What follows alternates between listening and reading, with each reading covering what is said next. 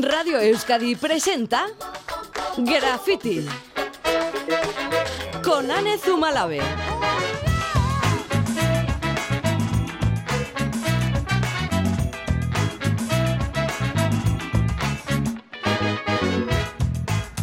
Bueno, A Racha León, la tarde grafitera comienza aquí y ahora.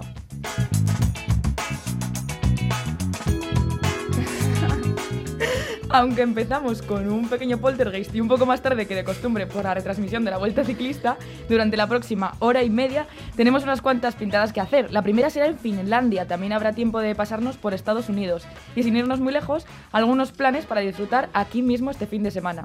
Preparadas, listas y ya con los sprays en la mano el equipo de grafiteras. Y al otro lado del cristal, manejando la parte técnica nuestros compañeros al control, Javi Martín y Aitora Rizabalaga.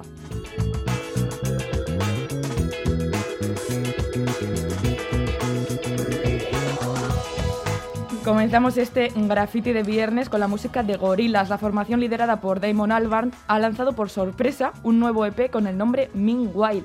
Después de publicar su último larga duración en 2020, esta banda virtual británica nos ha sorprendido con tres nuevos temas en los que cuenta con distintas colaboraciones. El estreno es un homenaje al famoso carnaval londinense de Notting Hill, ya que aunque este año no pueda celebrarse, tal como han comentado en redes, eso no significa que el espíritu no pueda seguir vivo. Aquí una pequeña muestra. Gorilas, Jimmy Jimmy.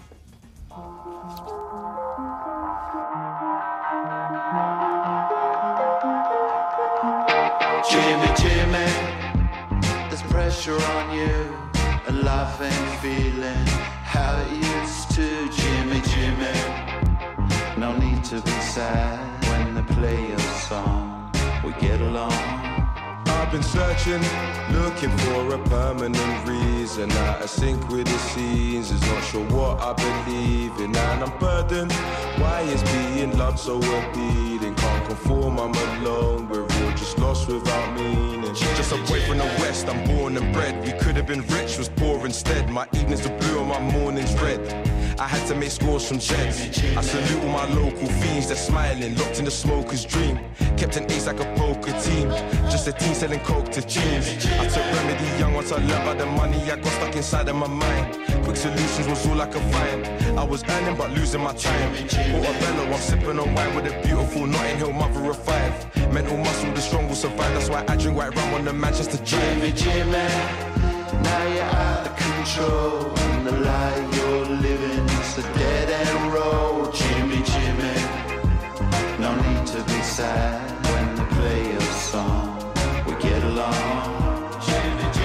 Headed to Soho. Now I'm in the box, I had way too much yak. Hit the front, so it's sat at the back with a girl from Iran and the beachiest chap. Love me a spliff, but I gotta keep it a stack. The females around me a crack. Got me wired, I ain't coming back to reality. I bleed it out in the track.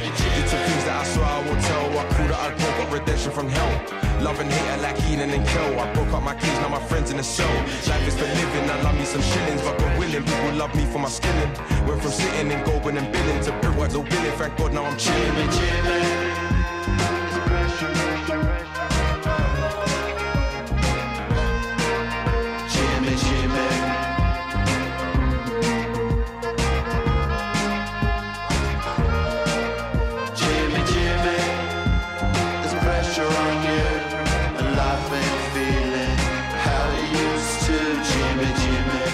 Con la nueva música de Gorillaz, Jimmy Jimmy, empezamos este graffiti de viernes, bastante de viernes estos estrenos, y también bastante de viernes nuestro concurso en el que hoy buscamos, hoy en Altuna, Racha León, Caixo, Arraza León. un número, Un número, Mm. eso es. Un número conocido, un número conocido. eso, es.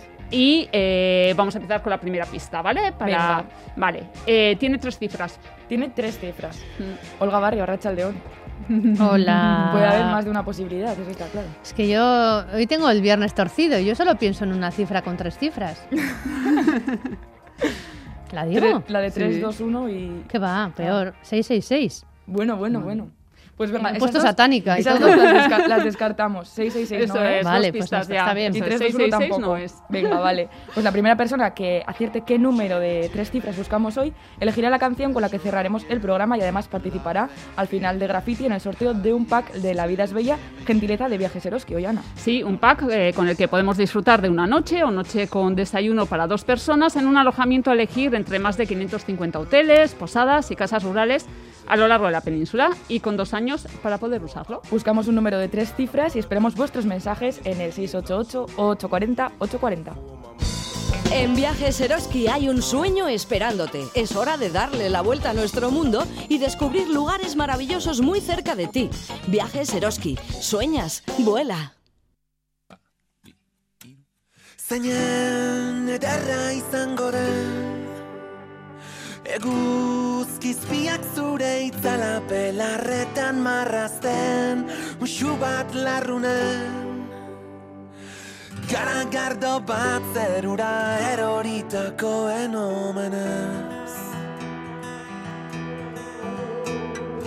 Herri txikietako festetan Esnatuko bagina bihar Dantzatuko genuke plazetan Sekula santan ez bezala.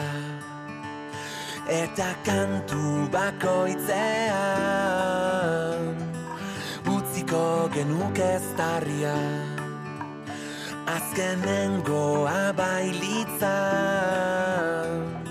Edota denetan lehenengoa. Gu zorionekoak Gordetako ametxen kutsa irekiak Zeinen ederra izango den Zein ederra izango den Z, que el proyecto del Navarro Pello Reparaz va a ser una de las propuestas musicales vascas que se van a escuchar el próximo 1 y 2 de septiembre en Finlandia, en el recién creado festival Bite Basque Beat de Tampere. Ahí es nada, Olga Barrio. Qué bien lo has dicho, Anne. Es difícil. Uy, madre mía, qué trabalenguas. Bueno, desde luego, es una iniciativa del Instituto Vasco Echepare y la idea global además no solo va de música, de música vasca y de promocionarla en el país nórdico, sino también de maridar esa música con la gastronomía. Pero yo creo que lo mejor es que nos lo explique el director para la promoción y difusión del Instituto Echepare, Imanol Otaegui. Hola Imanol, Arracha León. Kaixo, arratsaldeon guztioi. Kaixo, eh, bueno, lo primero, vamos a, a la ubicación, ¿no? Porque Finlandia, Imanol. Finlandia, Tampere, sí, sí, así que suena como muy exótico, ¿no? Sí, frío. Sí, sí, sí. pues sí, Tampere. Tampere es eh, una ciudad, eh, bueno, muy muy sensibilizada con, bueno, con las lenguas minorizadas y con las lenguas pequeñas, porque ellos tienen también una lengua no minorizada, pero sí pequeña. Y luego, bueno, yo no la conozco todavía, pero debe Mm. ser una ciudad que está enamorada de la gastronomía y del, y del pincho en general y del pinchopote como fenómeno en particular. Creo que, que es algo que les encanta. Vamos. Son listos los finlandeses. Claro. Claro, saben elegir, saben Hombre. elegir. Saben, Oye, y en general, ¿cómo calificarías el conocimiento que tienen o que puedan tener los finlandeses de nuestra música eh, actual en euskera o del propio euskera en sí mismo? Porque a lo mejor nos sorprende y sabe más de lo que pensamos. Bueno, pues sí que eh, yo ya te digo, no conozco el entorno, todavía no los conozco, no he estado allí, pero sí que notamos que hay cierta sensibilidad eh, para con el euskera y para con nuestra cultura.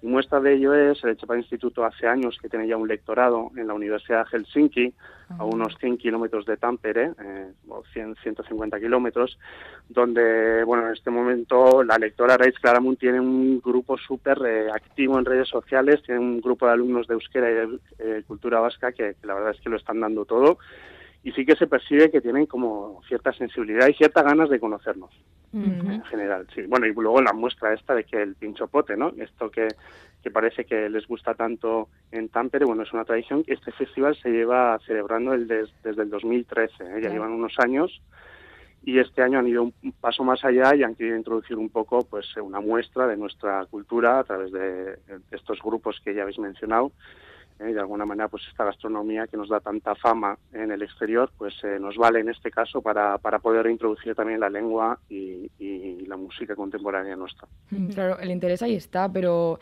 eh, ¿nos puedes adelantar algo de, de esos menús o los productos que, en cuanto a la gastronomía, que se muestran en este festival o que se han ido mostrando desde 2013? ¿Qué es lo que se lleva para allá? Aparte del pincho. Bueno, en realidad es el pincho itinerante, es decir, lo que les gusta es coger un pincho aquí, moverse, moverse a otro bar, mover- moverse a otro bar. O sea, esto, esto, el- el- la liturgia, vamos a decir, la tienen bastante perfeccionada, creo yo. Por lo que yo he podido ver en la página web y lo que he ido investigando antes de que lleváramos a cabo esta producción, los pinchos a priori no me parece que se parezcan demasiado a lo Mm. que tenemos nosotros en, en nuestros bares, pero sí que es verdad que todos tienen un, un origen o una, inspira una clara inspiración, pues o bien en los productos vascos o en la manera de cocinar que tenemos nosotros. También te digo que yo de cocina poco, Mm. pero sí que me parece que, que la, la inspiración es clara, aunque creo que van más allá y, y a priori, y visto lo visto, eh, innovan bastante, he de decir. No sé si con este, esta afición, este gusto, por ejemplo, en el caso de la gastronomía vasca, es, nos da una pista o nos da una señal de que quizás hay bastantes más nexos de unión entre la cultura finlandesa y la vasca. Bueno, para nosotros la gastronomía en este caso es la excusa perfecta, ¿no? A nosotros nos ha dado la oportunidad de ir un poco más allá y de que, no- de que nos conozcan pues eh, más allá de lo que nos suelen conocer habitualmente o, o una, está claro que una de las tarjetas de presentación de nuestra cultura es la gastronomía, pero en este caso poder ir un poco más allá y ofrecer un festival de música en paralelo a un Mm. festival gastronómico, pues para el Instituto Echepare y para nuestros creadores, pues es una oportunidad para, para sumar un escaparate, ¿no? Eh, en este caso con, con la música contemporánea. Como decía, sí que eh, nexos de uniones, bueno, sí, seguramente los hay, seguramente nos conocen bastante. Ellos también tienen una lengua Mm. mm, pequeña, también Claro. están acostumbradas a bregar con lenguas hegemónicas alrededor, igual que nosotros. Y yo creo que, bueno, pues eso también les ha hecho desarrollar un gusto por la diversidad, ¿no? Que claro está, aquí también la tenemos y la defendemos, ¿no? A capa y espada. Ujú. Antes escuchábamos a Setak, decíamos que es uno de los artistas que van a actuar en el Bite Bask Beat de Tampere, pero claro, no es el único, también sonará esto.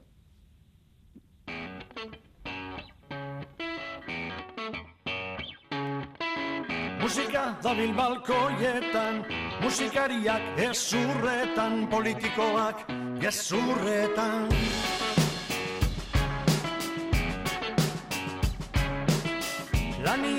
Honen ahizen biger, baina beste lan bat topeu biger, kontzerturik ez daudizer.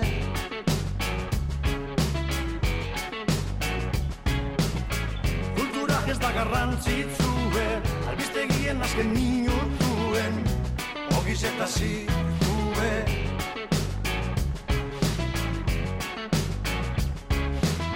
Bizi osoa ikusita ikasten, Una voz muy reconocible. Estamos escuchando parte de música Salvatuko Gaitu, el último trabajo de estudio de, de Gatibu, otro de los grupos que va a estar allí, en Finlandia. Y, y vamos a hablar ahora con Alex Ardui, eh, vocalista de Gatibu. Bienvenido a Graffiti, a Racha León. Hola, León. A Racha León, bueno. eh, Alex, ¿cómo sienta eso de saber que, que Gatibu va a mostrar lo que sabe hacer en Finlandia? No sabemos si igual habéis tocado ya allí antes. No, allí no, allí precisamente no, no hemos tocado. ¿Y qué se siente? Pues joder, pues se siente primero sorpresa Mm. y luego curiosidad. Ah, pues es una buena combinación, ¿eh? Claro, claro. Sí, porque al principio te sorprende que te llamen de allí y al final dices, jolín, pues ya que nos ha llamado, ¿qué habrá? ¿No? Mm. Bueno, lo cierto es que además la sorpresa puede ser doble, porque claro, estamos en una época de pandemia y hemos visto cómo en general tenemos eh, todas las actuaciones recortadas o suspendidas literalmente y de repente en plena pandemia Gatibu va y no es que toque, es que va a tocar en Finlandia. Eso es, eso es. Es curioso que aquí no podamos tocar y allí nos organicen los conciertos, ¿no? Pero bueno, así son las cosas. ¿Qué es, lo que, ¿Qué es lo que habéis preparado, Alex? ¿Qué es lo que se va a poder escuchar de Gatibu? Pues nos han pedido, y que no está mal, no está mal pedido, que el primer día, que el primer día, vamos a segundo, que el primer día que hagamos un concierto acústico Hmm. y, y el segundo día que hagamos un concierto eléctrico. Ah, Entonces, pues eh, el primer día tenemos una sala más pequeña y el segundo tenemos una sala más grande. Entonces, pues eh, eso es lo que hay, es lo que toca. Es eh, en Tampere, que está a 150 kilómetros de Helsinki, y nada, pues eh, acústico el primer día y eléctrico el segundo. Oye, Manuel, ¿esto del formato acústico tiene una razón de ser? ¿Está todo organizado, pensado con un objetivo? Sí, bueno, en principio el planteamiento, bueno, además de Gatibu y Zeta, que ya los habéis mencionado, también estará Hola Salvador. Sí. Cada uno de ellos dará un concierto el día 1, si mal no recuerdo, si eso es el día 1 en acústico, en un formato más pequeño, ¿eh? un poco a modo de amenización de ese pinchopote que va a ser como itinerante y que se lo van a poder encontrar en, en diferentes puntos de la ciudad. Pero luego sí que el día 2 el concierto va a ser eléctrico, un concierto grande con las tres formaciones eh, en la misma programación, en el mismo cartel, en el, en el G Life, en el G Live Life, perdón, que es una sala mítica de, de Tampere y ahí sí que, bueno, pues el concierto será con una mayor producción y bueno, con un, con un concierto de más de tres horas en el que va a unir eh, a los tres grupos que van a estar presentes en Tampere. Oh, qué chulo. Sí, sí, yo creo que estará, la verdad que chulo, sí. Alex, eh, nos contaba antes, eh, Imanol nos contaba acerca del Sí. interés que, que tienen en Finlandia sobre nuestra cultura, nuestra gastronomía. Sí. No sé cómo lo ves tú. ¿Tú dirías que, que la música de Euskal Herria actualmente es conocida en el resto de, de Europa? ¿Tú crees que tenemos proyección? Yo creo que la comida es más conocida. Sí. creo que es la que nos ha abierto la puerta, ¿no? Pero es buen cebo, ¿eh? En este caso, por lo menos, es buen cebo. Claro que Así sí. es, así es. Así es. Y mira, mira cómo son las cosas que se empezó por la comida y ya se mete dentro de la cultura la comida también. Entonces, pues poco a poco, menos lo que han conseguido también, ¿eh? Manuel, esta gente. Que, que se vaya a dastar, dastar, como se dice, degustar en castellano, Sí. y, de, y degustar música y degustar el mesa, ¿no? Que es acojonante también en la cultura que tenemos en eso, ¿no? Y la pregunta a la, a la inversa, Alex, eh, ¿sigues tú algún grupo, cantante, artista finlandés? No, sigo más a los deportistas, mira. Hombre, Sí, sí, hombre, sí, mira, la campeona de- del mundo sub-20 de Decathlon es finlandesa, mira. Mira, ¿eh? ahí está el dato. Sí, sí, sí. o sea, que eres deportista tú también o solo lo ves? No, no, hombre, sí, me considero, pero no, últimamente no ejerzo demasiado, como debería. Pero sí, he estado viendo los mundiales y me gusta. Y tienen, tienen, tienen equipazos, sí, sí, sí. Ya hemos visto que controlabas a cuánto estaba Tampere de, de Helsinki, así que ahí se te ve Sí. el control también. Sí, así es. Bueno, pues, eh, Imanol, no sabemos eh, cómo está también al revés el interés por, por el festival, cómo va la venta de entradas, cómo ha respondido el público finlandés. Bueno, pues no sé, no tengo los datos eh, actualizados, pero ayer me decían que contentos, ¿eh? tener en cuenta que, que la venta de entradas son 25 euros, eh, el concierto, o sea, sí, vamos a decir, lo que se quieren aquí 25 euros, y según me dicen, van como un tío. No sé qué es eso de como un tío, ya veremos, todavía queda margen hasta el día 2, porque el concierto es el día 2. Pero bueno, ellos están contentos, están contentos y además la sala es una sala mítica, es una sala referencial en la ciudad, eh, con lo cual, bueno, pues eh, seguramente el resultado sea espectacular. Alex, ¿te has preparado algunas palabras en finlandés? Porque, bueno, pues Sí, nos ha dicho pues- Imanol que, bueno, que con la lengua minoritaria, el euskera, el finlandés, a lo mejor descubrimos que tienen algo más en común. He estado mirando y no tiene mucha cosa en común. Oh, ¿eh? vaya. es más fácil. No, la verdad. Es curioso, sí que tienen en común, por ejemplo, nosotros decimos agur para hola y para, o sea, para kaisho y para Sí, para saludar, sí, sí, sí. Y ellos dicen moi para agur y para despedirse moi moi. Mira. Y bueno, por lo menos es la misma palabra que se utiliza para las dos cosas. Y eso sí tienen en común. Pues cosas así. Pero vas a cantar algo así, alguna frase de Gatibu traducida al finlandés? ¿La vas a meter por para ahí? tanto no, para tanto no. Hombre, luego todo sea, todo sea que hablemos y cuadre, que tampoco lo descartes tampoco, ¿eh? Bueno, Claro, claro, claro, eso es. como hizo Queen con, con su concierto en Japón, que cantaron en japonés. ¿Por qué no? no? Sí. Oye, hay canciones que hay idiomas. El euskera, por ejemplo, es un idioma que tiene bisílabos y monosílabos. Entonces, eh, no es tan difícil de colocar otras letras en, en esas melodías. ¿eh? Bueno, Imano, nos lo contarás, ¿no? Sí, bueno, yo no voy a poder estar allí, eh, pero tenemos un equipo que lo va a cubrir todo con pelos y señales y seguramente lo podamos casi casi vivir como si estuviéramos allí. Qué bien. Bueno, pues, pues ya no queda nada para esta cita de intercambio músico gastronómico de este encuentro. Y bueno, pues como decías, eh, no olvidamos, eh, como decías tú antes, Imanol, que también tocará Olat Salvador, además de, de Gatibu y de, y de Setac. Eh, será este el trío de artistas que, como decías, tocarán juntos en el Bite Basque Beat en, en Tampere. Así que, pues, Imanol Otaegui, director para la promoción y difusión de Chepare, mi esker, eskerrik asko zuri ere bai, Alex Arrui, Eskerrik asko. Gatibu. Bai, sebere, moi moi. Eskerrik asko bai. Moi, moi. eta, eta gozatu Finlandian, eta kontako diguzu, mi esker. Eh, hasta Mila vuelta. esker. Agur. Agur, Bai, moi, moi. agur.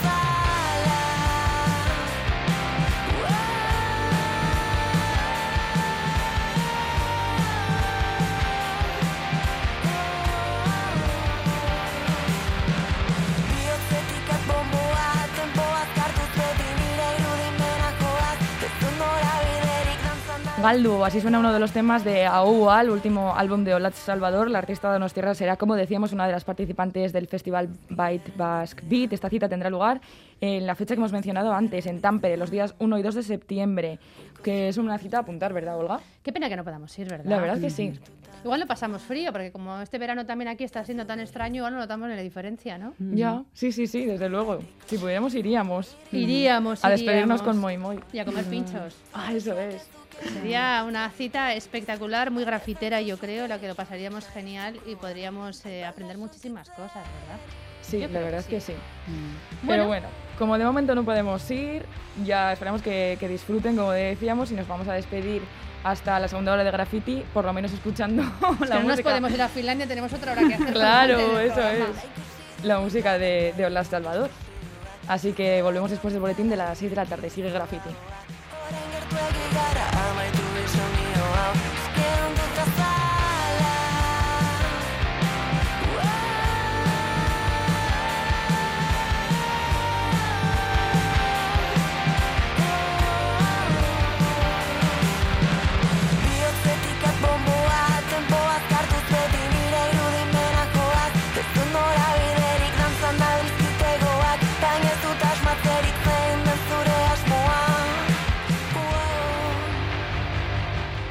Antes de despedirnos, ¡Hemos sí, vuelto! hemos vuelto. Vamos a dar una pista. En nuestro concurso hemos buscado, buscamos un número que tiene tres cifras. Ollana, queremos saber algo más. Eso es. Aquí lo conocemos sobre todo por el cine y la televisión. Un número conocido de tres cifras que hemos visto varias veces en, en pelis y en televisión. Sí, sí, sobre todo. Ahí queda eso.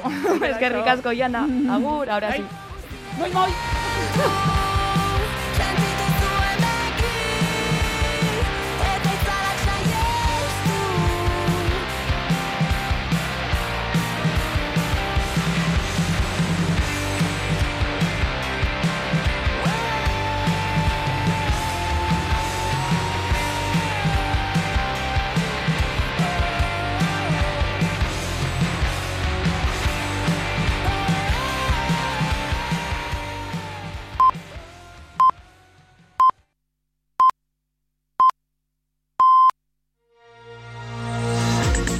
Euskadi.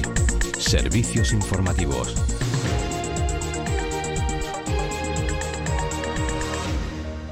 Las noticias de las seis. Buenas tardes. Se retrasa la llegada a Madrid del último vuelo programado por el gobierno español dentro de la oficialmente finalizada misión de evacuación de Afganistán. La llegada con 170 personas a bordo estaba prevista para poco después de las 5. Ahora se habla de las 7, siete y media de la tarde, última hora con Nerea Sarriegi.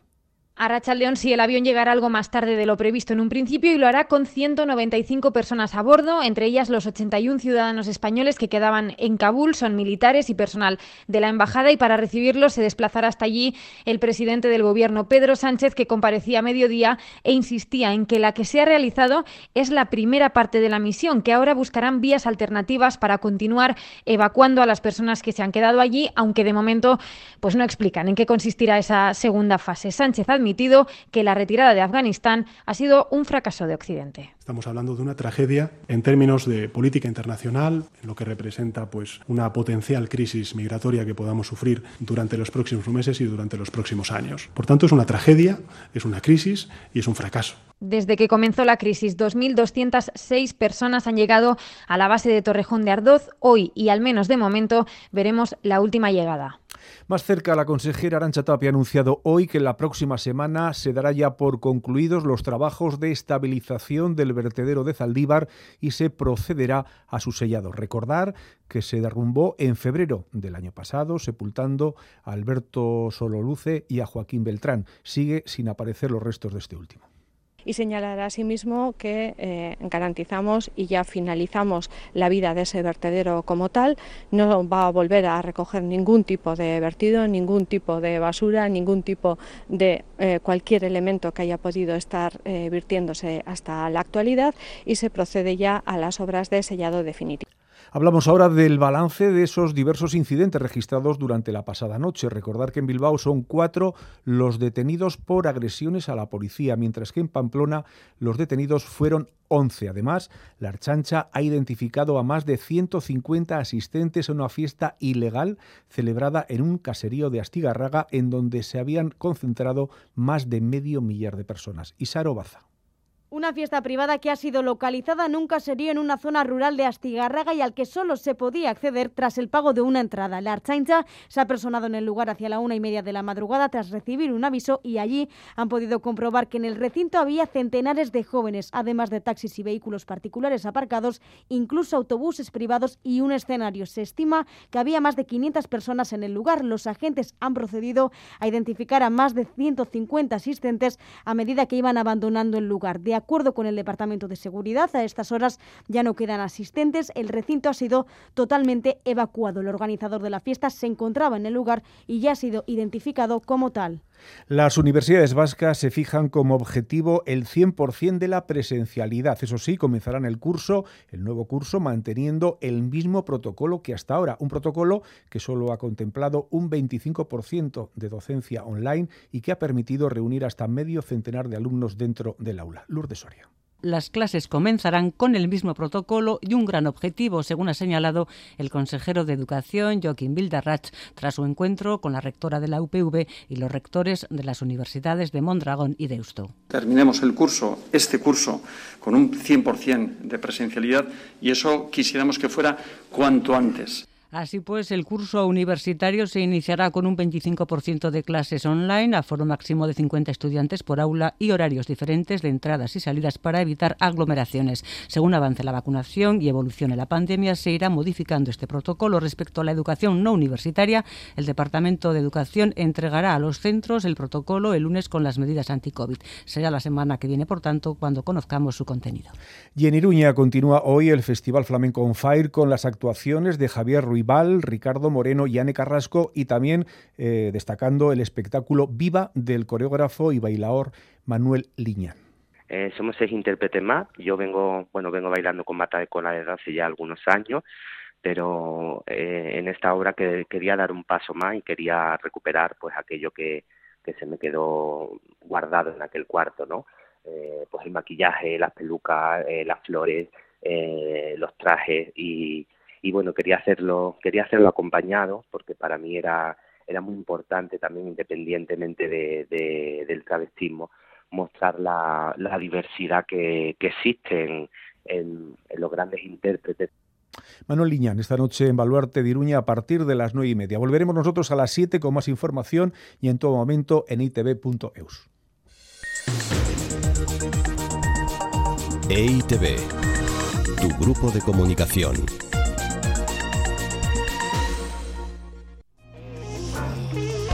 Este domingo en Levando Anclas entrevistamos arqueólogos que llegan desde Luxor después de permanecer ocho meses en Egipto. Han estado entre tumbas y templos restaurando relieves antiquísimos. Íñigo Suso y Ania Suber han ido en bicicleta desde Bilbao hasta el monte Ararat, llegando a la frontera con Irán. Han sido casi 10.000 kilómetros ida y vuelta, teniendo que sortear los inconvenientes de la COVID-19. Daniel Landa ha cruzado por tierra toda la costa atlántica del continente africano. Ha dirigido una serie para televisión al encuentro de culturas y paisajes ancestrales. Levando anclas el domingo de 10 a 12 de la noche.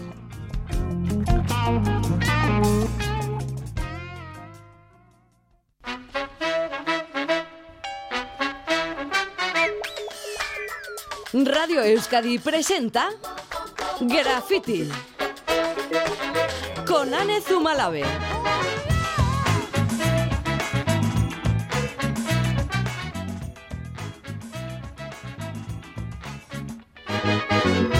Arracha León Berrisere, segunda parte de este graffiti de viernes.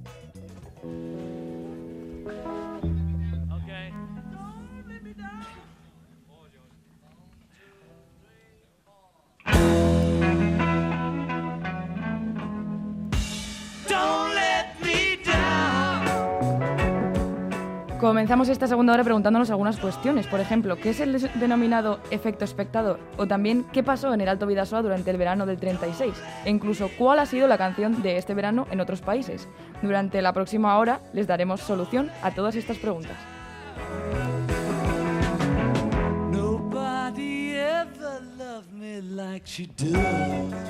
Estamos escuchando el tema Don't Let Me Down de los Beatles, pero en una versión muy muy especial. Se trata de una grabación del famoso directo que dieron los cuatro de Liverpool en 1969 en lo alto de los Apple Corps en Londres, donde estaba su estudio de grabación. Ayer salió a la luz un adelanto de la reedición Let It Be Super Deluxe con motivo del documental Get Back, rodado por el cineasta Peter Jackson en torno a la banda, que se publicará en octubre. De momento conocemos tres sencillos, entre ellos la primera canción que tocaron en aquel concierto en la azotea, de Beatles, Don't Let Me Down.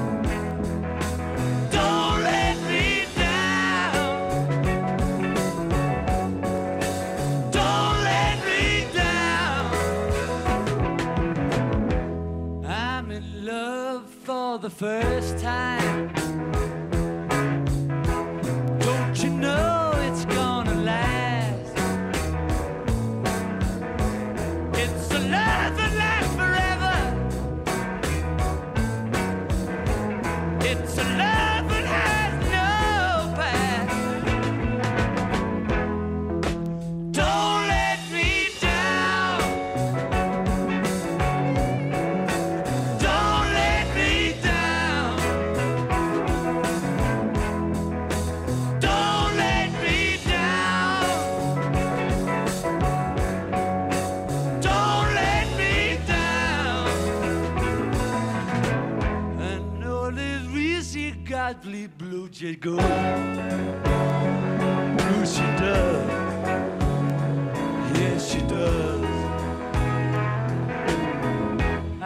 Guess nobody ever really done me.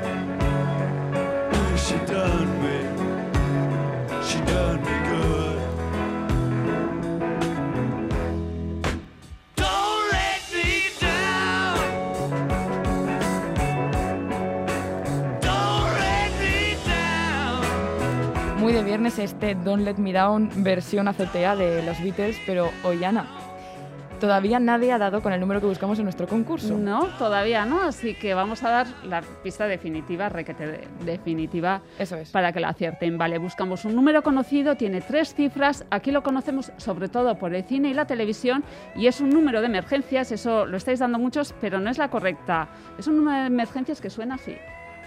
911, what's your emergency? Yeah, um, my wife got attacked by a warthog real bad and I need someone to come up with an ambulance and pick her up. Bueno, eh, ha quedado... Qué difícil lo ponéis.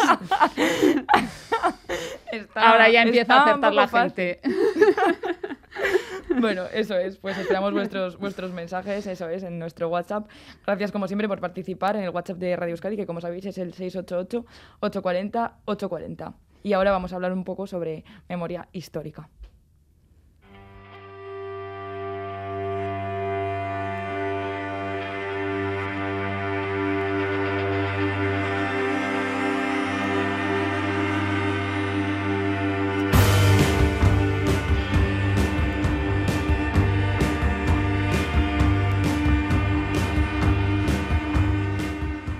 5 de septiembre de 2021 se cumplirán 85 años de la violencia ejercida por los fascistas en Irún y Ondarribia durante la Guerra Civil.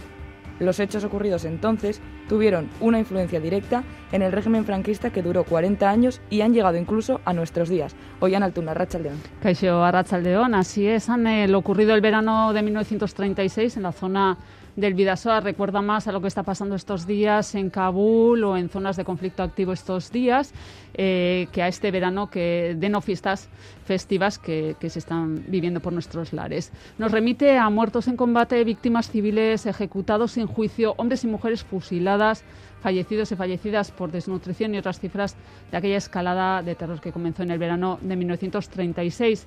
En un ejercicio de memoria histórica y homenaje a las víctimas, la sociedad Kepa Ordoki, la asociación Kepa Ordoki, Memoria Histórico a Bidasoan, ha organizado estos días varias actividades.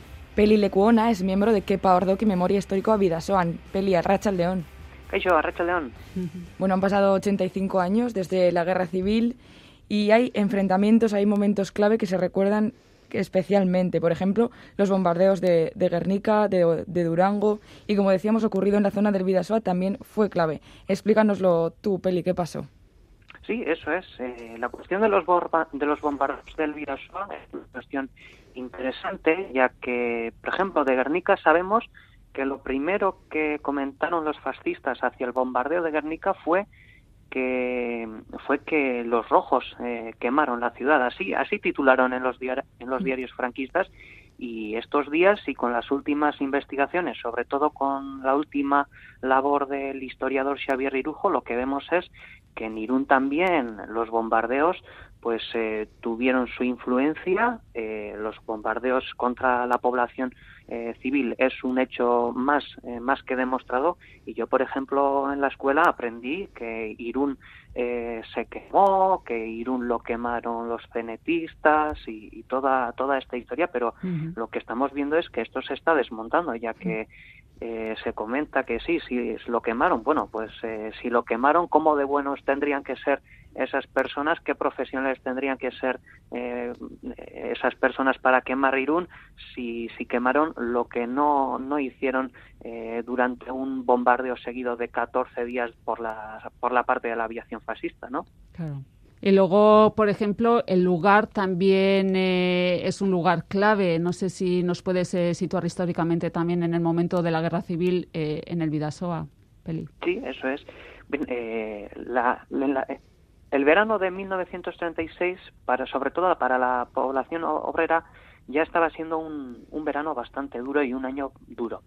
Eh, había mucho paro en, en Irún, por ejemplo, y, en el Irún lo que había era eh, el comité de los trabajadores que estaban en paro, que recibían una subvención por parte del ayuntamiento. Estos trabajadores eh, fueron, fueron a, las huelgas, pero ya el inicio de todo, eh, digamos que, que la precuela de, de las batallas de Irún está también en, en- las fiestas de San Marcial, porque justo el 28 de septiembre hubo, hubo un tiroteo eh, parece ser que un derechista pues disparó a un obrero y entonces ya vemos cómo, cómo es el ambiente de- del verano de, de 1936. También como detalle podemos comentar que uno de los eh, eh, uno de los eh, requetés que vivía en Irún, el barón de Oña, antes de que comenzara eh, el golpe de Estado, lo primero que hizo fue mandar las gallinas que tenía en su casa de- del centro de Irún, las mandó al caserío de, a un caserío que está en las afueras de Irún para que no se vieran afectadas por lo que iba a suceder a partir de, a partir de julio. Y entonces, pues a partir de ahí lo que tenemos es que personas, obreras, eh, milicianos, pues eh, como el caso de Kepa Ordoqui, que en sí eh, iba a ser un, un simple albañil para, para su vida, pues acabó siendo un militar circunstancial eh, y a todos los hombres y mujeres que quisieron no, no tuvieron otra oportunidad que, que antes de refugiar, pues tomar las armas y defender eh, tal como pudieron pues la comarca del Vidasoa. Entre la gente que se movilizó también llama la atención por ser una cuestión que igual se habla poco cada vez más porque hay un trabajo de visibilización del papel que jugaron las mujeres en conflictos y demás, pero en este caso también hubo mujeres ¿no? que, que fueron al Sí. frente. Sí, eso es. Sí, eh, aquí, aquí la necesidad, pues lo que hizo fue que todo el mundo tuvo que ir al frente y, y- una de las cuestiones de la República era, pues, que era una sociedad más igualitaria que el franquismo. Entonces, eh, en esa, además, eh, en sí, la comarca del Vidasoa, pues, eh, tenía eh, en la República ya había en la lucha feminista ya estaba presente por por, lo- por parte de los eh, sindicatos de, de las cerilleras y entonces pues podemos ver que tanto en la comisaría de guerra de Irún eh, estaban representadas mujeres eh, que, que eran militantes del Partido Socialista por ejemplo y después ya pues eh, como ejemplo pues podemos hablar incluso de, de Esther Silverberg Estucha que es una internacionalista que llegó de Bélgica eh, y al final, en principio, eh, vino pues para realizar labores de, de enfermera, pero dadas las circunstancias, pues no tuvo ningún problema para, para tomar eh, para tomar las armas y luchar luchar, luchar como uno más. Historias que merecen ser contadas, pero que igual no son tan conocidas. Sin embargo, desde que Pardoki Memorial Histórico a Vidasoan, sí que habéis estado trabajando para dar voz a, a toda esa sociedad ci- civil que vivió ese verano del 36 y concretamente a las mujeres, ¿no? Sí, eso es. Justo además, el año 2019 ya comenzamos con una labor que se llama Izan Zirena Keta Izango Direna Gogoan. Ujú. Es una web donde recogemos pues eh, hechos vividos por las mujeres de la comarca tanto en el golpe de Estado como en el franquismo, mujeres que fueron represaliadas, que fueron aprisionadas, asesinadas o incluso inscritas en listas de sospechosos, por ejemplo, de, de la responsable del restaurante de la cofradía de, de Ondarribí, dijeron que no debía de seguir en su labor, en su labor por ser roja. Y, y, por ejemplo, de la, de la responsable de, de Euskal Emakumeen Batza, eh, que se llama Jacinta Macisidor Arrua Barrena, a ella le, le impusieron una multa de 800 de 8.000 pesetas, que, que para la época ya tenía que ser bastante, pero pero lo que lo que vemos es que en sí eh, el titular sería que, que le pusieron a ella fue que castigo insignificante por el daño que ha hecho a España. Entonces, eh, lo que vemos es que, que hay cientos de hechos que están recogidos en los archivos o quizás en los libros más técnicos y nosotros pues con la labor izan zirena que eta izango direna gogoan pues lo que hemos hecho es eh, ir poquito a poquito recogiendo por ahora en la web tenemos 165 registros y con todos los nuevos nombres y nuevas informaciones que hemos obtenido, pues eh, nuestra intención es eh, añadir 200 eh, testimonios, no testimonios, pero sí eh, 200 registros más de situaciones de, de mujeres represaliadas o mujeres que estuvieron en la lucha de Irún y de. Irún Ondarribía. Sí, incluso se puede escuchar eh, la voz eh, de, de Rosy, ¿no? Y de, de Juncal también. eh, hemos estado un poco cotillando la página y también cuentan, ¿no? Que eran pequeñitas cuando, cuando pasó todo esto y, también tienen, ¿no? Cierto recuerdo. Sí, sí, sí, eso es. eh, Juncal y, y Rosy pues nos han podido acompañar en este proyecto. Les agradecemos muchísimo todo lo que nos han comentado, ya que este, no os podéis imaginar la ayuda que supone que gracias a ellas podemos identificar personas, lugares, hechos, contrastar hechos, pues, eh, fotos también podemos eh, contrastar con ellas, ya que ellas vivieron el- la- los años más oscuros del franquismo. Rosy Pérez en, el, en 1936 eh, tenía, era recién nacida, pero Juncal Violet que sí que tiene más conocimiento de- del golpe de Estado. De, en, en el audio se puede escuchar cómo ella interpreta que, que venían los aviones, decía que run runa, run runa, en, en el Bidasoa se llamaba así, cuando llevaban, cuando solían llegar los aviones a bombardear, o incluso Juncal Violet también cuenta que, que solían estar en el barrio de Beovia recogiendo las balas del frente, después para ir a, a la Purdi, bueno, cruzar el río y, y en la Purdi, pues a los turistas que venían a mirar la guerra eh, les vendían las balas. También habías mencionado a Esther Silverberg antes su historia de, de esta mujer no que vino con la Juventud Antifascista de Bélgica. Queréis dar a conocer los, los casos de voluntarios internacionalistas que se acercaron y que apoyaron a la población. Cuéntanos un poco más a fondo, Peli, cuál fue su papel. Sí, pues es un, es un papel eh, muy, muy remarcable, ya que lo que sucede es en el año 1936, pues a nivel, a nivel de Europa lo que se ve es que el fascismo internacionalmente está tomando poder, había, había sospechas de golpe de Estado y, por ejemplo, pues un ejemplo de ello fue el golpe de Estado de que vivió la Segunda República. Entonces, pues con el objetivo de luchar contra el fascismo europeo, pues eh, muchos jóvenes vinieron a, a Euskal Herria y al Estado español, pues con el objetivo de, de, de luchar contra, contra ese primer golpe de Estado que, que se iba a llevar en Europa. Eh, y lo que sucede es, pues tenemos casos de, de lo más interesante, pues por ejemplo, podríamos hablar de, de los belgas Pierre Sauvich, Luis Boulanger y René Pasquet, son tres jóvenes entre 25 y 24 años de la, de la Cuarta Internacional que llegaron a Irún.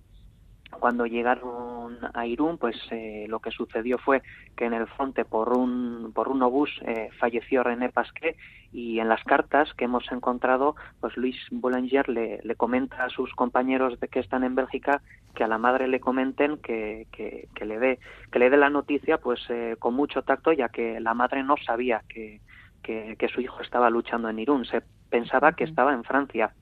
Después también por comentar podríamos mencionar el caso de Pavel Ivanovich, que él eh, llegó el, el 6 de, agosto a Irún, eh, eh, es, de, origen polaco, llegó, llegó, a, llegó para luchar, lo, tenía, lo tenía claro y, y, lo que él comenta pues, pues que, los fascistas casi siempre atacaban de noche y que, y que al final pues poco a poco por la falta de munición tuvieron que retirarse o si no eh, es el caso muy interesante de, de Hernando Negroni, que es eh, un internacionalista italiano, eh, por ser del Partido Comunista, pues tuvo que exiliarse en Francia y, y, a él le llaman el héroe de Puncha, que Puncha es eh, una, una, zona del barrio de Beovia y Vidasoa. Las, las batallas que, que, hubo, que hubo en este lugar fueron impresionantes.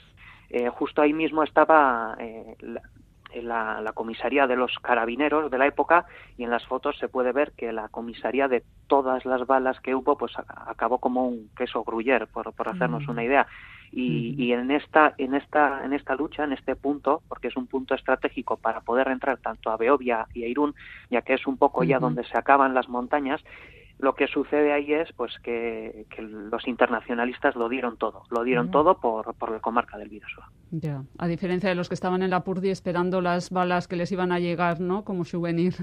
Es, es, sí, sí. Además hay, hay fotos de hay fotos de, de, personas que están en Endaya, pues con, con catalojos o, o con uh -huh. telescopios eh, expresamente mirando la guerra y, y también incluso lo que sucedió pues hacia la gente que estaba en la Purdi fue que, que Mola, eh, ayer mismo lo, lo, pude encontrar en un diario, que Mola uh -huh. comentó a los vecinos de Viriatu que pusieran banderas francesas en su casa o si no que pintaran en sus casas las banderas francesas para que estos edificios no fueran bombardeados. Fíjate, o sea que todavía se están descubriendo cosas nuevas, información nueva de, de sí, la época. Sí, sí. A nadie, a nadie se nos escapa ¿no? la importancia de, la memoria histórica, del reconocimiento, de la reparación. ¿Tú cómo, cómo, dirías que estamos ahora mismo? ¿Que estamos más cerca de que se haga justicia o, o que eh, la des desmemoria está cerca? ¿Cómo lo ves ahora mismo? Pues vamos poquito a poquito, vamos en buena dirección, todo lo que se haga está bien, pero hay que trabajar y, y no hay que parar. Eso es lo principal, ya que el, para nosotros, para nuestra asociación por lo menos, la memoria mm. histórica es muy importante para, para la sociedad del futuro, para que, para que hechos de este modo no se repitan, pero también para que se para que, que haya reparación hacia los hechos. El Lugari Francis, eh, Francisco Luzarreta eh, uh -huh. decía que, que, la República acabó, que llegó el franquismo, el franquismo se fue, pero que lo, en, en la situación en la que estamos ahora, pues eh, que no es eh, que no es lo que no que lo que habían antes, eh, que no es la República, que hasta que la República no sea devuelta, pues que, que no va a haber reparación. Y eso, por ejemplo, pues lo vemos en, en objetos más, en cuestiones más eh, más eh, simples, pero que, que a las personas que lo han vivido, pues sí que tiene toda la importancia. Hechos como haber perdido los objetos de sus familiares, haber perdido la casa. En Irún, por ejemplo, eh, hoy en día pues hay una casa que es propiedad del ayuntamiento, está tapiada, no, no se le da ni un uso, pero, pero lo que sucede es que esta casa eh, tiene tiene sus dueños originales que lo que sucedió fue que, que, que se tuvieron que tuvieron que ir a Endaya. Uh -huh. y, y, desde entonces no han podido recuperar su casa. Incluso también tenemos casos de familias que, que tuvieron que marchar eh, y entonces eh, desde entonces pues no han podido volver a su lugar de origen ya que eh, por culpa del golpe de estado eh, pues eh, tuvieron que comenzar una nueva vida desde cero. Entonces lo que sucede es pues que estamos eh, estamos eh, evidentemente va a ser imposible pues eh, hacer la, la, justicia la justicia y la reparación al 100%, pero nuestro objetivo tiene que ser intentar hacer todo lo posible eh, por estas personas, por su dignidad y, que, y, acabar con, la, con, la, con, las injusticias que vemos hoy en día. Bueno, en ese camino, ¿no? le decíamos al principio, vuestra asociación, que por Doki Memoria Histórico a Vidasoan, ha organizado varias eh, actividades en torno este 85 aniversario. Alguno ya ha tenido lugar, ¿no? En recuerdo de los fusilados de Picoqueta hace unos días, pero tenéis más citas, ¿no? Previstas. Sí, eh, justo para este 85 eh, aniversario lo que vamos a realizar es dos actos eh, de memoria uno va a ser es la presentación del libro Historia de nuestras vacaciones del año 1936. Es un, es un pequeño testimonio de Ricardo Cuende, un irundarra que estaba en La Rioja de vacaciones con un compañero, fue el golpe de Estado, eh, su, primer, su, su, primera reacción fue volver a Irún, pero no pudo salir a Irún y, y él dejó escrito el testimonio de todo lo que vivió eh, en este verano, gracias a los familiares, gracias a su hijo, hemos podido recuperar este testimonio, lo hemos, lo hemos adaptado eh, a un libro, ya que nosotros no hemos hecho ninguna modificación, ya que es una historia muy interesante. Ricardo Cuende era el hermano de Fermín Cuende, miembro del, Frente Popular de Irún y que después fue eh, secretario del Consulado Republicano de Tarbes. Y lo que sucede es que lo detuvieron, ya que el hermano de Gabriel Ezeiza Barrena, el alcalde de, de Irún de la, de la dictadura de Primo de Rivera, su hermano fue detenido, entonces como moneda de cambio pues a este, a este lo detuvieron y el hecho insólito también de esta detención es que el lugar en el que estuvo detenido por casi durante un año fue fueron en las plantas superiores del ayuntamiento de Irún. Y después ya, el 5 de septiembre, con un acto, pues vamos a, vamos a rememorar, eh, como hemos estado hablando, pues los internacionalistas, las mujeres y toda, y toda esta población civil que fue víctima y que, además de ser víctima, lo que hizo fue luchar por, por la dignidad, por la justicia y por, por, por, su, por sus derechos. Pues apuntamos, eso es, esa cita del 5 de septiembre, también el título de este libro, Historia de nuestras vacaciones del verano 1936. Eta Pelileku ona, integrante de la Asociación Memorialista Kepa Ordoki, gracias por recordarnos una parte tan importante de nuestra historia hoy en graffiti. Mi esker, esan dakoa, eta laster arte. Eskerrik asko, Laster nahi duzuen arte, eskerrik asko, eh, Bai, bat. Bai, berdin. Agur.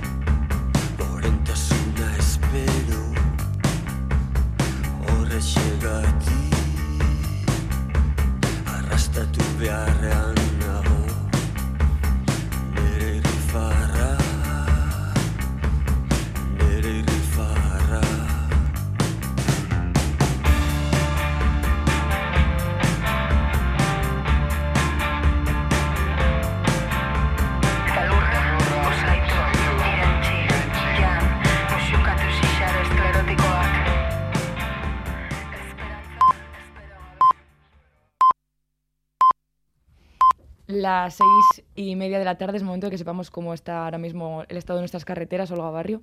Bueno, pues las carreteras están un poco congestionadas a estas horas porque tenemos retenciones kilométricas en varios puntos. En la AP8 en Irún, sentido Francia, alcanzan ya los 9 kilómetros de extensión. A 4 se extienden los eh, kilómetros de las retenciones en la A1, en el enlace con la Nacional 622 a la altura de Gasteiz. Y también nos pide el Departamento de Seguridad del Gobierno Vasco precaución por tráfico denso y formación ya de retenciones en la A8 en Musquit, sentido Cantabria.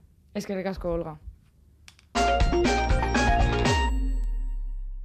Las rebajas de tiendas Beds llegan a su fin con los mejores descuentos. Ahorra hasta un 60% en colchones, bases, almohadas y ropa de cama de las mejores marcas. La vida es apasionante si descansas bien. Así que aprovecha los últimos días de rebajas de tiendas Beds. Entra en beds.es y encuentra tu tienda más cercana. Mañana, en E ETV2, descubriremos el final de una historia turbia y sangrienta. Me estoy volviendo loca con la idea de que mi madre aún sigue viva. En una tierra llena de secretos, ¡Tu madre es una bruja! Por culpa de ella ocurrió todo esto. una terrible verdad está a punto de ser destapada. Seguramente hay algo en estas fotos que el asesino no quiere que descubramos. El tiempo mata. Voy a llegar hasta el final. Mañana por la noche, el desenlace en E ETV2. Este verano disfruta de la cultura del chacolí en Irusta, en Ondarribia. Visitas guiadas, experiencias enogastronómicas, wine bar, tienda en la propia bodega y online. Irusta, enoturismo en una bodega familiar de Ondarribia. Identidad, gastronomía y la cultura del chacolí. Tres ingredientes perfectos para disfrutar este verano de lo auténtico. Información, reservas y tienda online en irusta.com. ¿Todavía no tienes tus libros de texto para este curso? En la plataforma del estudiante Bilbao encontrarás los libros que necesitas ahorrándote el 50% del precio. Y también podrás vender los libros de texto que ya no utilizas. Acércate a la tienda en Avenida Ramón y Cajal 28, Deusto, o llama al 623 323 394. También puedes pedirlos por email en bilbao.plataformadelestudiante.com. Antes que nada, gracias por, por confiar en mi propuesta. Iraiaren iruan Nora zinema aretoetan Lara Izagirreren filma. Ane Pikazak, Hector Alteriorekin batera, aske izatera eta ametsak izatera gonbidatuko gaitu Noraren eskutik. Zinema aretoetan Iraiaren irutik aurrera. Baitite, tienes que estar orgulloso de mí.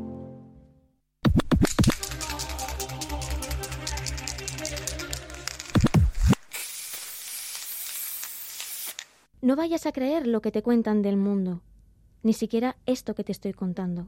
Ya te dije que el mundo es incontable. Del libro Inventario 2, poesía de Mario Benedetti, escritor, periodista y dramaturgo uruguayo nacido en 1920. No vayas a creer lo que te cuentan del mundo, ni siquiera esto que te estoy contando. Ya te dije, ya te, ya te dije que el mundo es incontable.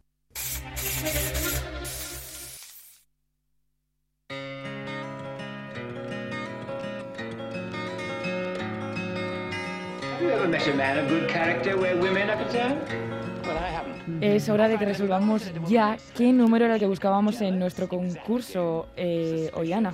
Eso es, buscábamos el 911, como todos y todas eh, habéis acertado. Muchísimas gracias por escribir. Ya tenemos una ganadora que ya ha elegido la canción con la que vamos a terminar el programa y pues ahora tenemos como una curiosidad, ¿verdad? Mm, claro, claro. En Graffiti nos hemos preguntado de dónde viene este número de emergencias.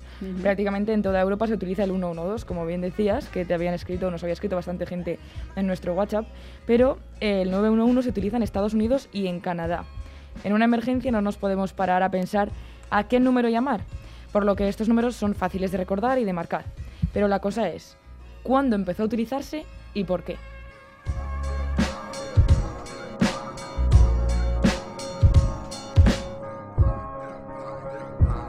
Para dar con la respuesta nos tenemos que remontar a 1964, ya que la creación en Estados Unidos de una línea de emergencia unificada se hizo evidente tras el asesinato de una joven, Kitty Genovese, que conmocionó al país, a la opinión pública y al mundo.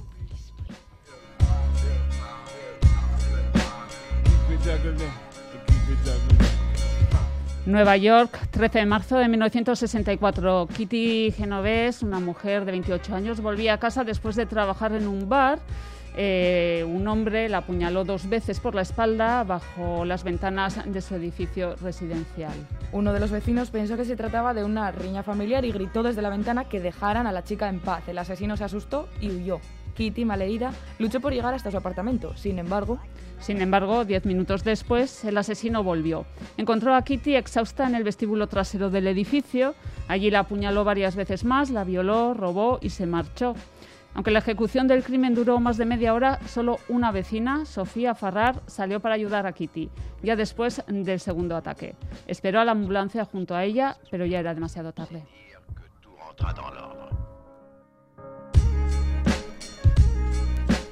El asesino fue arrestado días después. Fue identificado como Winston Mosley, de 29 años, marido y padre de tres hijos. En el interrogatorio confesó el crimen y otros dos asesinatos y violaciones, además de una cuarentena de robos. Los exámenes psiquiátricos concluyeron que era necrófilo, pero no tenía ningún motivo para atacar a Kitty, ni siquiera la conocía. El caso se hizo popular eh, varias semanas después, cuando The New York Times publicó un artículo con el siguiente titular. 37 que vieron un asesinato y no llamaron a la policía. El artículo del Times, a pesar de ser inexacto, desató polémica en la sociedad debido a la indiferencia de los vecinos y vecinas en la localidad. Lo que más escándalo provocó fueron las palabras de un vecino. Dijo que no contactó a los agentes para no verse implicado.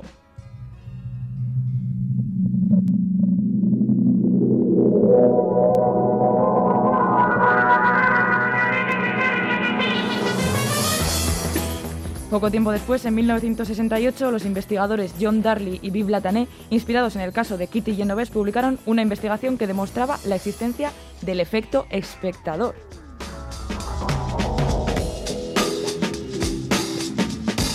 Ambos investigadores hicieron un experimento para demostrar cómo funcionaba este fenómeno social. En el mismo se pone a un sujeto solo en un cuarto y se le dice que puede comunicarse con otros a través de un intercomunicador. Este está apagado y se eh, encenderá solo cuando sea su turno de hablar. Pero en realidad lo único que escucha el sujeto es una grabación en la que uno de los participantes finge tener un ataque mientras está grabando. Según los resultados del estudio, el tiempo que se tardaba, eh, que tardaba el sujeto en avisarle al investigador eh, que el otro participante estaba teniendo un ataque variaba inversamente con respecto al número de personas en el experimento. E incluso en algunos casos el sujeto nunca le avisaba al investigador sobre el supuesto ataque del otro participante. ¿Qué demostró esto? Esto demostró que las personas que observan un hecho simplemente asumen que otra persona intervendrá, por lo que se abstienen de hacerlo. También pueden asumir que alguien con más preparación podría ayudar, por lo que consideran que su intervención es innecesaria. Pero ¿se puede combatir? Aunque parezca difícil, sí, se puede contrarrestar el efecto espectador. El truco es que en una emergencia la persona que necesite la ayuda se dirija a una persona en particular de la multitud. Así, en lugar de que la emergencia se difumine entre el resto de la gente, la responsabilidad de ayudar recae en una sola persona, de forma que se vea obligada a ayudar. ¿Qué se consigue así? Así se consigue superar la ignorancia colectiva, ya que en el momento en el que la persona en la que recae la responsabilidad decide ayudar, las demás también lo van a hacer como un efecto dominó. Y de aquí sacamos qué moraleja. Como moraleja sacamos, nos queda que debemos evitar caer en el efecto espectador y que debemos darnos cuenta de si nos hemos quedado paralizadas cuando nuestra participación podría ser de ayuda. La psicología social ha profundizado mucho en esta teoría a lo largo de los años, teoría que también se conoce como síndrome genovés y hace referencia al fenómeno por el que la probabilidad de que una persona que necesita ayuda llegue realmente a recibirla es menor cuanta más gente haya presente. Por otro lado, hemos dado con el origen del 911. Debido a la repercusión que tuvo el caso genovés, policías y bomberos de Nueva York se coordinaron para facilitar las llamadas de emergencias y así se creó el número 911.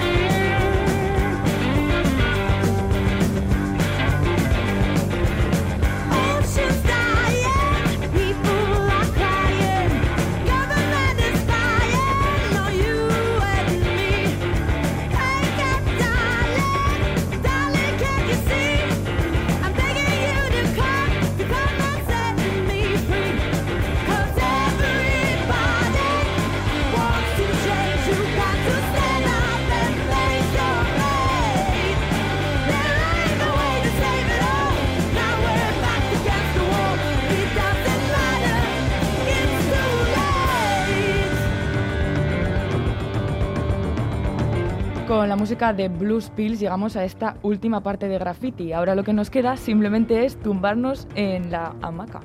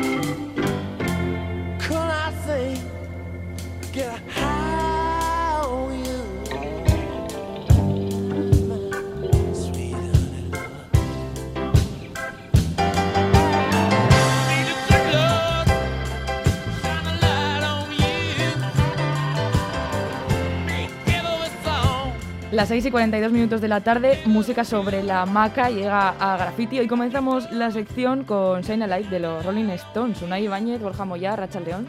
Arracha el león. Arracha eh. eh. Esto es por una razón.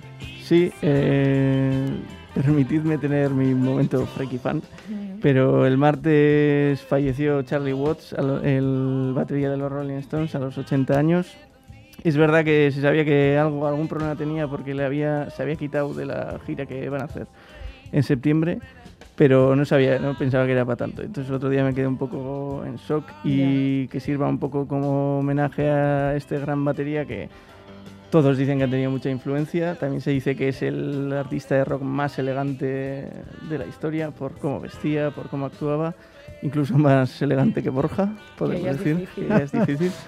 Y como anécdota, contar que, bueno, siempre, siempre se ha dicho que no era una estrella de rock. Él, pues, si los otros se iban de juerga, él se iba al hotel, o si los otros pues estaban tal, él se iba a ver museos. Y entonces cuenta una anécdota que contaba Keith Richards en su autobiografía, que en los años 80 pues estaban el resto de la banda así de juerga.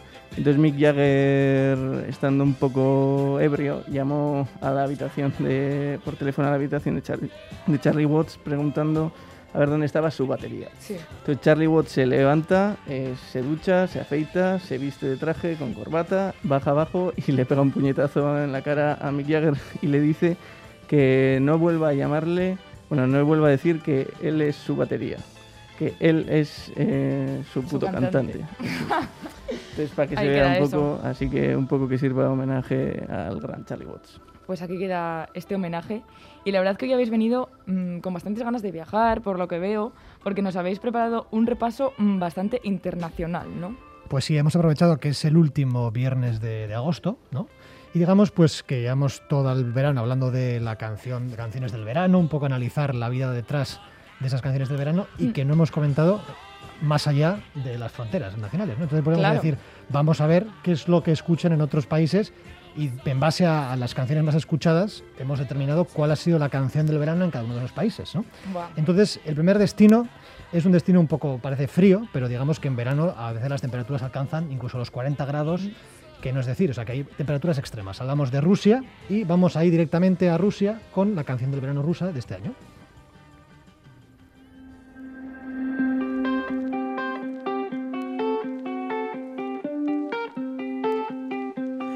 Из блокнота в мусорку Листики как в пустоту. И опять на кухне и осень. Дождь холодный по щекам Наберет воды в стакан. Но цветок не поливает вовсе. Номер блок и сердце блок. Новый жизненный урок. Ты себя влюбляться не просила. На двери опять замок. Чувствую дым под потолок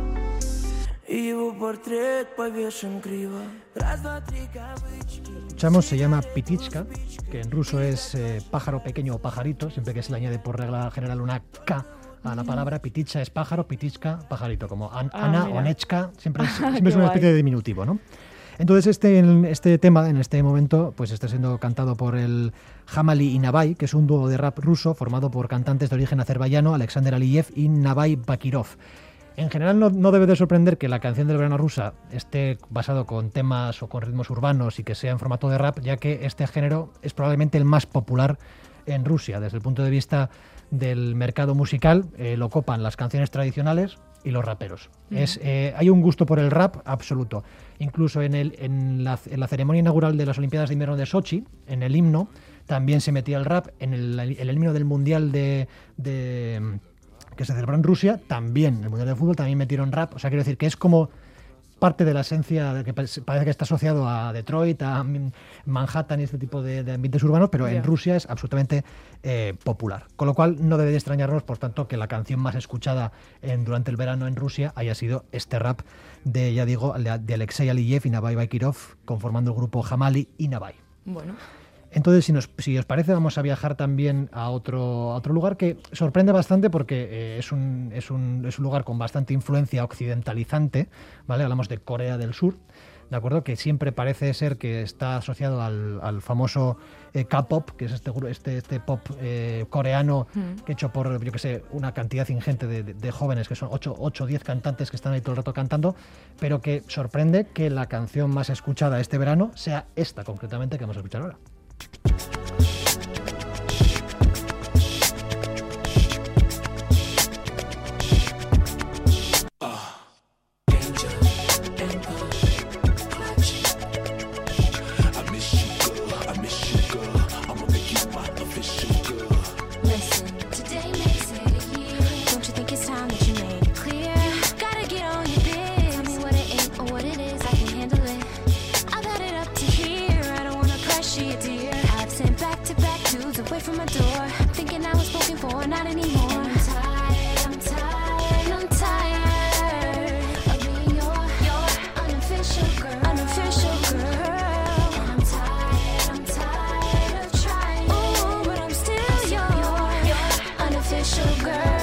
verdad es que el K-pop tiene seguidores a lo largo de todo el mundo, pero bueno, pues eh, en Corea como no, ¿no? En Corea, como no, lo- con lo cual extraña que la canción más escuchada este verano haya sido este tema de Casey y Lil Wayne, Official Girl, que es un tema nada menos que de 2014, es decir, llega, a ver un poquito de siete años tarde casi casi, y no es un tema de K-pop que nos podría pues pegar más con este ambiente eh, coreano, ya que el K-pop es una romanización revisada del coreano K-pop, que significa eh, pop- música popular coreana, que no debe... como he dicho, no debe parecernos que es la música tradicional que cantan las abuelas, sino este género musical que ya digo que son una corte de 50.000 jóvenes que están ahí, eh, como he dicho antes, cantando todo el rato porque están eh, la, la- la cantidad de letra por segundo es, es, es, es apabullante. Sí. Y es curioso porque, y esto hay que mencionarlo, que el K-pop se ha hecho cada vez más popular en, en sitios que parece ser que es que eh, nunca pensarías que pueden triunfar un grupo de, de cantantes coreanos, ya que en Medio Oriente y en África en los últimos años eh, ha sido particularmente eh, incipiente en- entre los jóvenes y además lo que se destaca del K-pop es que se vive como una especie de religión, es decir, que, que la- las- los núcleos que hay parece que van evangel- quieren evangelizar incluso a la, a la gente de alrededor para que también siga y escuche el K-pop y llegan incluso a reunirse con los embajadores de Corea del Sur de cada uno de los países como para reivindicar la cultura coreana y demás. O sea, quiero decir que no es solo que te guste un género musical, sino que también quieres un poco extenderlo y, y expandirlo. Y he dicho antes que este género se ha ido extendiendo por, por Medio Oriente y África. Y ahora vamos a ir, vamos a viajar a Arabia Saudí. Y, a y como he dicho antes, en, Corea del Sur parece ser pues, que podría imaginar, podríamos imaginar que la canción del verano fuera de K-pop y que en Arabia Saudí pues, fuera un cantante que cantara en árabe estos, que parece, de estos ritmos que, que- tienen que hasta que percutir el pecho para cantarlos. Pero es que cur- curiosamente, en Arabia Saudí lo que ha triunfado este verano es esto.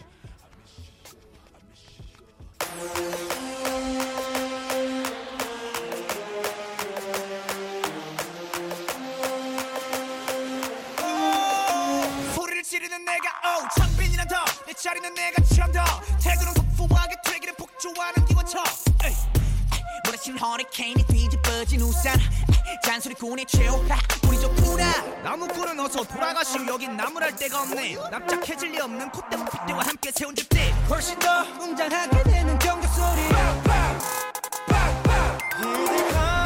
악당무리의 뜨거운 비가 돌아 La canción del verano en Arabia Saudí. En Arabia Saudí, Stray Kids, que es un grupo surcoreano, que prácticamente es, es lo que os es K-pop, no es árabe, es coreano, y es una banda que se formó en 2017 en un programa de televisión. Este single es de 23 de agosto de 2021 y destacar que no solo es el número uno en Arabia Saudí, sino que el resto de canciones del disco de estos chavales de Stray Kids copan la segunda, la tercera, la cuarta, la quinta. Es decir, todo el disco está en el podio de Arabia Saudí, que esto debe permitirlo la Sharia y toda la ley islámica, porque no debe contraer ningún principio, pero es curioso que también no solo es el número uno en Arabia Saudí, sino también en Egipto y en Bahrein. Y también llega hasta Latinoamérica porque también es número uno en Ecuador y en Bolivia. El único país que se escapa de esta tendencia es Oman, que están on fire con el Shape of You de Ed Sheeran. Llegan también unos años tarde, También. como, como en este caso los coreanos con esta canción. Y eh, es curioso porque los países nórdicos, hablando de Ed Sheeran, ahora es número uno, la último, el último que ha sacado Ed Sheeran, que es la de Mad Habits, que es número uno en Finlandia, número uno en Suecia y número uno en Noruega. O sea que los países nórdicos parece que van en colectivo, como en Eurovisión en, cuando había la, la votación distinta. Y pues eh, si seguimos la tendencia, igual en Oman, dentro de tres o cuatro años, pues igual llega la de Bad Habits siguiendo esta, Claro. esta estela.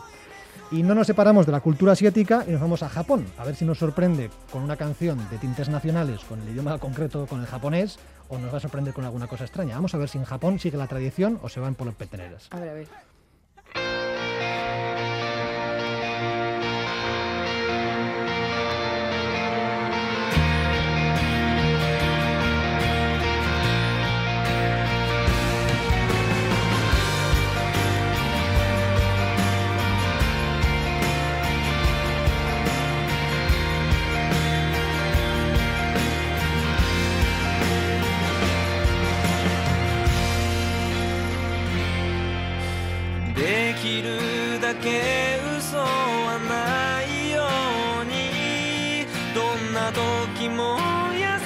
しくあれるように人が痛みを感じた時には自分のことのように Es como muy de tarde lluviosa igual esta canción. Tarde lluviosa, sí, de mi- mirar por la ventana mientras llueve, Sí. como tú co- comentabas off the records, un poco Alex Subago, Un poquito ¿verdad? Alex Ubago. japonés. pues en este caso es el, el- el grupo Back Number. En este caso la canción se llama Sui Heisen, que significa línea horizontal. Es evidentemente japonés, con lo cual los japoneses muy tradicionales ellos. La canción del verano no podía estar en otro idioma que fuera el japonés. Concretamente este tema es de 17 de agosto de 2020, con lo cual está en plena efervescencia y ha, y ha con- y ha pr- provocado que los números se disparen a favor de este tema. Así que terminamos, en mi caso, con el viaje en Japón, con una canción en japonés. Y ahora vamos con la canción número uno este verano en India, ¿no, Unai? que tiran un poco de la tierra. Vamos a escuchar. ओए सब ठीक ठाक चिट्ठियाँ लिखना तो तुझे याद ही नहीं रहता वैसे आज 11 फरवरी है तुझे याद भी है इस तारीख को क्या हुआ था तेरी मेरी गल्लाए होगी मशहूर करना कभी तू मुझे नजरों से दूर किथे चलिए तू किथे चलिए तू किथे चलिए जानदा है दिल ये तो जान दिया तू तेरे बिना मैं ना रहूँ मेरे बिना तू कि चलिए तू किथे चलिए तू कि चलिए Bueno, pues esto es lo que más se ha escuchado este verano en India, ¿no? Eso es, que estamos escuchando la canción Ratan Lambillan, que es un tema de, compuesto por Tanishq Bhattacharya, que también es conocido como Ricky o Reg Dev, que es un músico, productor, compositor, eh, cantante eh, indio que se centra en la música para películas de Bollywood. Y es así porque esta canción es, eh, forma parte de la banda sonora de la película Sersa, que se han sacado este año, en la que cuenta eh, la historia del capitán Vikram Batra. Desde que empezó, eh, es un capitán con eh, la condecoración, condecoración más alta de India, eh, en la que cuentan pues su, vida desde que entró en, la, el ejército hasta que murió en la, en la guerra de Kargil. Así que un poco su rollo de Bollywood. y así, Sí, es rollo lo que triunfa. Vale. Y, si queréis, ahora nos vamos a México. Venga. No me importa lo que de mí se diga, vive usted su vida, que yo vivo la mía. Que solo es una, disfruta el momento, que el tiempo se acaba y para atrás no verá. Bebiendo, fumando y jodiendo, sigo vacilando de party todos los días. Cielo. esta es la canción que, que lo ha petado este verano. Eso es. Eh, yo, cuando, me ha- mandado Borja la lista, es la única que conocía un poquito, que me sonaba. Eh, es del artista de Puerto Rico, Farruko, y se llama Pepas. Eh, siempre dicen que este artista pues, eh, ha cambiado el reggaetón por otros estilos más propios del folclore latino y en esta ocasión eh, se trata de una guaracha, que es una corriente musical originaria de Cuba. Aunque también hay que decir que no creo que esta, este ritmo electrónico se parezca del todo a, a ese estilo. Ujú. Y como curiosidad, ¿qué significa Pepas? Porque igual Claro, claro, ah, yo me lo había nombre. preguntado, sí, sí. Y no, Pepas eh, significa, puede, puede significar eh, como pepita, eh, o sea, una pepita, o también fuerza. Aunque si escuchas un poco la letra, tira más que la acepción de esta palabra, pues eh, como pastilla, así que hablan un poco de la noche, drogas, alcohol. Sí. Bueno, pero vamos a terminar con, con la canción de- del verano de Grecia, ¿no? Eso es. ¿La escuchamos? Venga.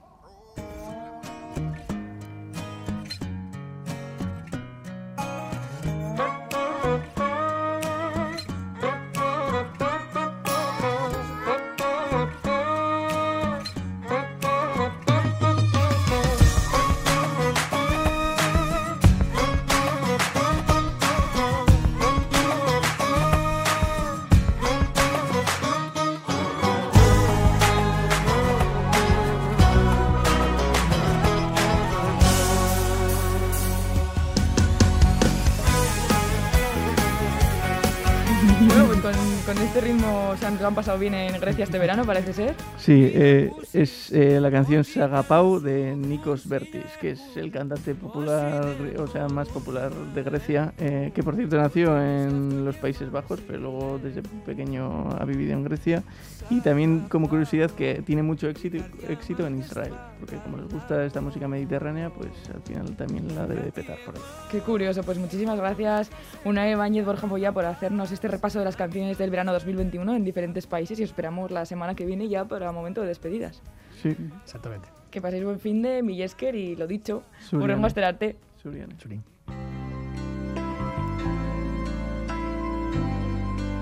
Nos despedimos ahora con la canción que ha escogido la primera acertante de hoy, Ollana. Eso es, nos despedimos eh, de Lourdes, de Irún, que le dedica la canción Javen a su hermana Maribí, también eh, al equipo de Graffiti. Nosotras, por supuesto, te la dedicamos a ti, Maribí. Antes de decir adiós, Borja, un ganador para el concurso de, de viajes Eroski del PAC. Viernes Lourdes. Vale, pues Lourdes, Lourdes, Sorionak. Sorionak doblemente y nos vamos con la canción que te has elegido. Con Heaven de Brian Adams despedimos el graffiti de hoy y la semana.